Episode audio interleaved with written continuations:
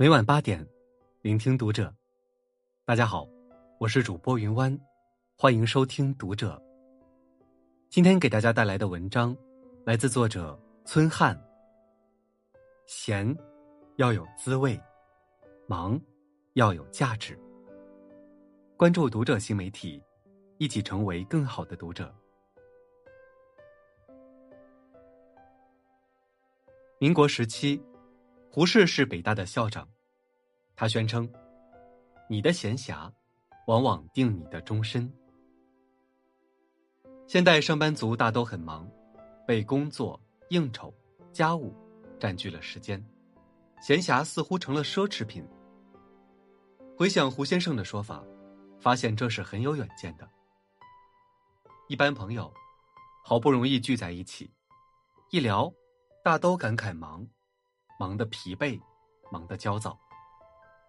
忙本是好事，尽忠职守，努力工作。无所事事的空虚，浪费生命，才是该批评的。但常看到做公务员的忙公务，会一个接着一个开，加班加去了双休日，还搭上夜晚。学校教毕业班当班主任的老师，从早上五点多钟到晚上十一点。一直围着学生转，备课、上课、个别辅导、批改作业，早请晚请，上早班做晚班。那些在行政事业单位上班的，要打卡考勤、填表迎检、目标管理，深陷于每天的繁琐事务之中。而一般企业的打工者，没有订单时闲得无聊，忘记单多时累死累活，这是常态。忙完上班的事，已然身心疲惫，能安心睡个觉，已是最大的幸福。我常想，这是工作，是职业，但这就是生活吗？没有闲暇的生活，能叫生活吗？现代史学大家钱穆先生在《人生的四个阶层》一文中论述道：“我认为人生可分为职业、闲暇、理想与道德之四阶层。”就目前现状言，则人生第一大事，守在求得一谋生活命之职业，故我列职业人生为人生之第一阶层。人生第二阶层，可称为闲暇人生。闲暇时间可由人自由支配使用。此项自由闲暇人生，至少与职业工作人生，有其平等之重要性，而且。生活之享受与乐趣，多半寄托在自由闲暇中，不在职业工作上。更重要的，是人品之高下贵贱，亦多半判定在其自由闲暇的生活方面，而并不专在其职业工作方面。而且，每一人之职业工作之进退成败，有时亦是其人之闲暇自由活动而定。更深言之。人类文化之演进动力，亦常在自由闲暇中，远胜过其在职业工作中。从来历史上大人物、大事业，亦都在自由闲暇中产生，很少在职业工作上产生。因此，每一人固然急需于争取其一份职业与工作，但既得之后，则更应注意争取并善为运用其业余之闲暇。工作人生是粗浅的，闲暇人生始是精微的。闲暇于事业、于人生、于社会发展之重要，由是可见。现代社会节奏速度很快，《西游记》里悟空的筋斗云十万八千里，《三国演义》里关公的赤兔马日行千里，《水浒传》中神行太保戴宗日行六百。还有会缩地术的土行孙，曾引发人们无尽的遐想、神往。这些古人对快速度的想象和期盼，现在确乎已经实现，而且远远超过。火箭、航天飞机、超音速飞行器、高铁、高速，让人类快速而自由往来，极大拓展了生存空间。更快捷的电子信息传输，刹那之间，动动手指。便完成了古代需要经年累月才能达成的工作。与快的同时，是忙。现代人的忙，是把时间分配到小时，分配到分钟。特别在一线、二线大城市中的上班族，在生存与拓展、现实与追求、家庭与事业之间，似乎永远停不下脚步。忙得没有闲暇，累到心力不济，忙与累已是许多现代人挥之不去的心病。从二八郎当的青年，到负重喘息的中年。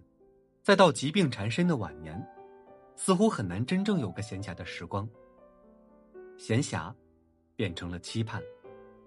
没有闲暇，已是上班族的一种病态。上班是谋生的职业，朝九晚五，加班加点，敬业是职业道德基本要求，没什么可抱怨的。可上班不是生命的全部，如何安排度过不上班的闲暇？我想。应该是一个不亚于上班同等重要的课题。好不容易盼来了闲暇，也会出现一种矛盾。比如有一种常见的现象，临近退休，许多人感到内心惶恐、焦躁不安。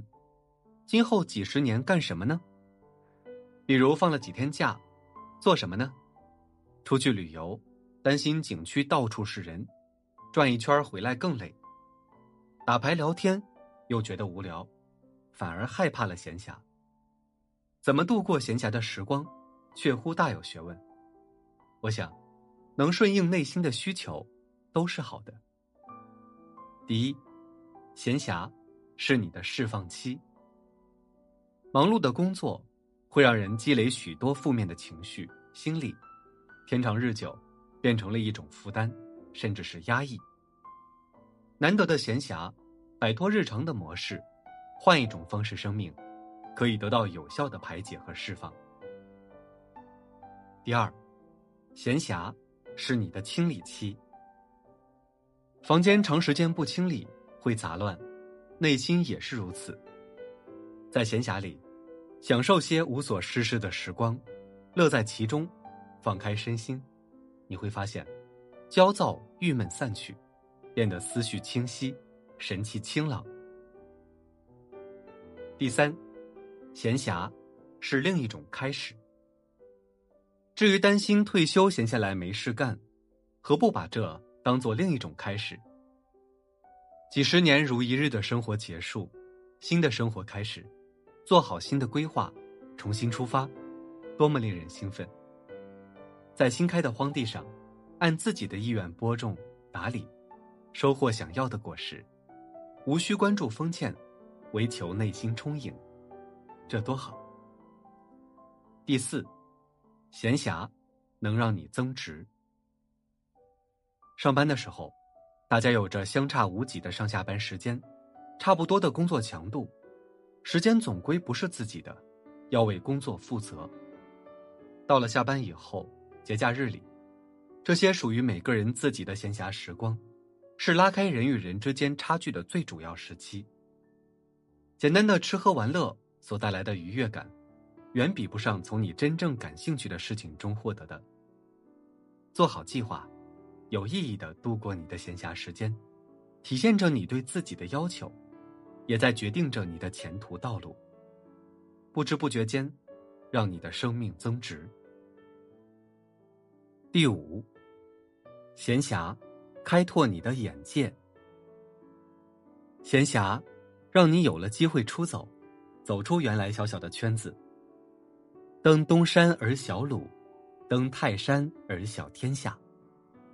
世界那么大，我要去看看。闲暇时的出行后，一些先前十分困扰你的事情，似乎突然间就变得不值一提了。最怕的是闭目塞听，安于现状。以为目之所及，已是整个世界。那些优秀的人，更会利用闲暇，开拓视野，提升自己的格局。第六，闲暇，也是你的充电期。世上没有随随便便的成功，没有处处的公平，也没有那么多的不公平。在很多时候，付出和收获是可以对等的。并非要一刻不停的从不休息，只是要匀一点时间，给自己的目标和梦想，抓住充电的机会，去做那个你想要做的人。